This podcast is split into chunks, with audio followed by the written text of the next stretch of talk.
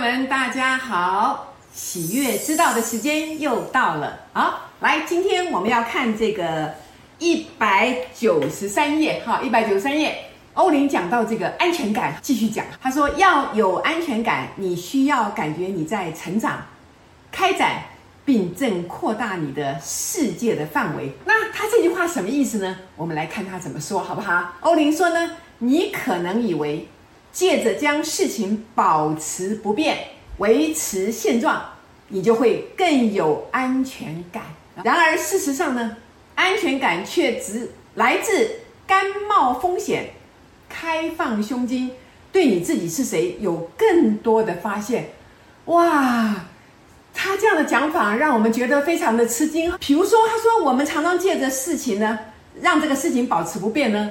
维持现状，那你就会更有安全感。比如说啊，我觉得我这个在事业上一直拼拼拼，现在拥有这么多，绝对不可以随便放弃。然后呢，这样子我就很有安全感。但是呢，却没有看到自己在这个拼的过程里面呢，非常的努力啊。然后这个把自己累得半死，然后其实里面有很多恐惧，有很多的压力。但是我们为了让自己保持一个安全感，不要动，不要动，不可以换工作，而且就继续拼下去，也不管这个事情是不是自己真正喜欢的。那为了得到。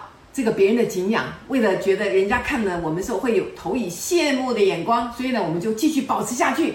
可是，这真的是你要的吗？这真的会给你带来安全感吗？所以呢，欧林反而说：“他说，事实上，安全感却只来自于甘冒风险、开放胸襟，对你自自己是谁有更多的发现。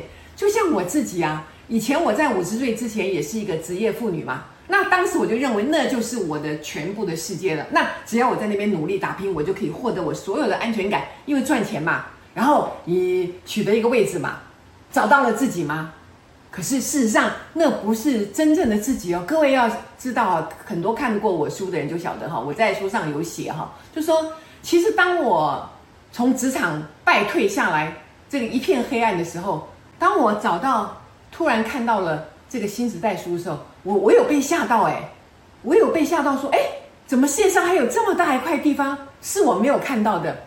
讲到心理层面，讲到这个身心灵，它的整体的这个是怎么一回事？讲到人的信念怎么样影响了自己，我这一块完全都不知道哎，原来世界我只看到了一小小的部分，有世界有很大一个部分我根本都没有接触到哎，但是我却以为过去那一些是我的全部。各位，我这样讲了解吗？就说，很多人固守现在自己所在的位置，然后以为现在自己所有的就是全部了，所以不可以有任何的变动，因为变动会让我觉得不安心，我就会失去一切。但是我自己个人的经验，确实在我失去所有的一切之后，我才得到了另外一片天，我才看到自己原来是井底之蛙，我才看到自己是多么的肤浅，我对自己有多么的不了解。原来我的人生需要另外一个冒险，什么样的冒险？自我探索，勇敢的去看自己到底怎么了，勇敢的去看到自己的害怕，勇敢去看到自己原来内在这么自卑，原来那么多的伤痛。各位，我没有真的去好好了解自己吗？原来我我的心胸是从来没有打开的，我全部局限在去取得所有现在世界上这个社会上我所认可的这种功名富贵。我就活在一个这样的世界里面，我完全不知道世界是这么的开阔，我不知道这个世界充满了爱，我不知道我存活的意义，我就为了那一口饭吃。其实那口饭很容易啊，但是我想得到的是什么？我想得到的是什么？我想看到的是人家的认可，我想看到的是人家尊敬的眼睛，人家的眼光有没有投以羡慕的眼神来肯定我自己？可是我自己却。完全没有肯定我自己，各位这样了解吗？所以他说，你要甘冒风险，开放胸襟，对你自己是谁有更多的发现。换句话讲，这句话就告诉你，现在你所知道的你是非常局限的自己，你完全没有发现自己，你都不愿意变动，要维持现状。为什么要维持现状？因为。有的人发现，当他们借着不去冒险来维持他们个人世界的安全时，结果却更害怕、更不安全。说对了，各位，其实在我所接触的很多学生跟个案里面，很多很多都是有名的企业、人士，还有很多都是这个非常有钱的人，然后非常有事业，然后建筑了一个非常大的堡垒，然后他们觉得很安全吗？其实不然，他们内在更是惶恐，因为他们知道他们取得这些非常的辛苦，非常的不容易。那有一天万一这些东西没有了怎么办？那我是谁？那我还会被尊敬吗？那我还会这样的喜欢我自己吗？我的安全感何去何从？我的安全感在哪里？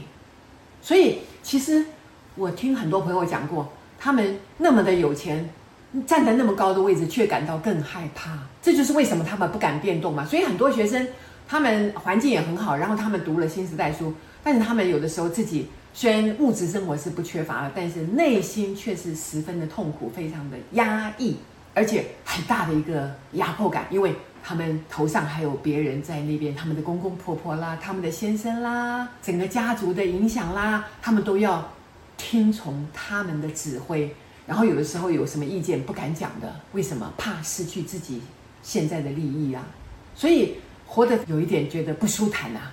那这种不舒坦久了以后变成什么样的事情呢？非常不愉快啊！但是他们却也不敢动啊。有的时候我鼓励他们，你就大胆讲出来嘛。你对爱要有信任。我说对爱有信任是什么意思？你大胆的说出来，他还是会爱你的。你不相信吗？你以为你违反了他的意见，他就不疼爱你了吗？他就不会给你原来你可以得到的东西了吗？所以，他碰触到你的害怕了。可是你不知道，也许你跟他讲。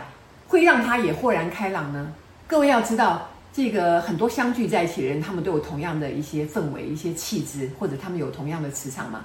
所以他的内心，对方的内心可能也是非常害怕的。他希望借着控制你，然后看到你很听话，然后取得他的一个尊严，或者他觉得很安全。所以这正是你们两个的功课啊！如果你大胆跟他讲说，我非常的爱你，我也非常的尊敬你，可是我想要做我自己，我觉得应该怎么样怎么样怎么样的时候，也许。或者对方就也突然就开朗了呢？这样的机会你有给自己吗？你有给对方吗？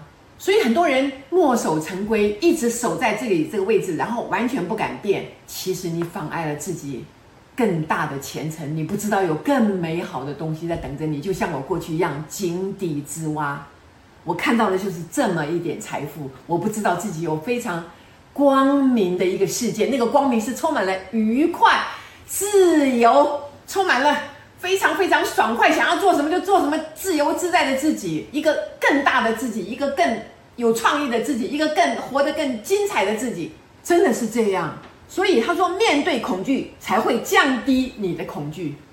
所以各位，如果我们一直逃避恐惧，你看那个害怕，你永远没有机会去了解什么是恐惧，你也没有办法跟恐惧去对话，你永远都无法解决这件事情。这也是为什么，你看到我这个年纪，我从我进入这个领域之后，我就开始注意到我是非常害怕死亡这件事情的。所以很高兴新时代的书籍每一句话都影射到，告诉你生命是有限的，但是灵魂是永生的。我在这里面一次一次的去面对对死亡的恐惧。我为什么这么认真？我为什么一再的去面对这种事情？因为我太害怕死亡了。但是在我一再面对之后，我就知道，唯一可以让我不害怕的方法只有一个，就是精彩的活着，精彩的活着。因为如果我非常精彩的活了，每一天每一天我都愉快的做自己了，那我这么满足的情况之下，如果有一天死亡来了，我就欣然的接受了，好吧，我就离去了，因为这个世界。我已经自由自在的品尝的非常有滋味，然后我已经享福了，然后我满足了自己，我没有任何的留恋了。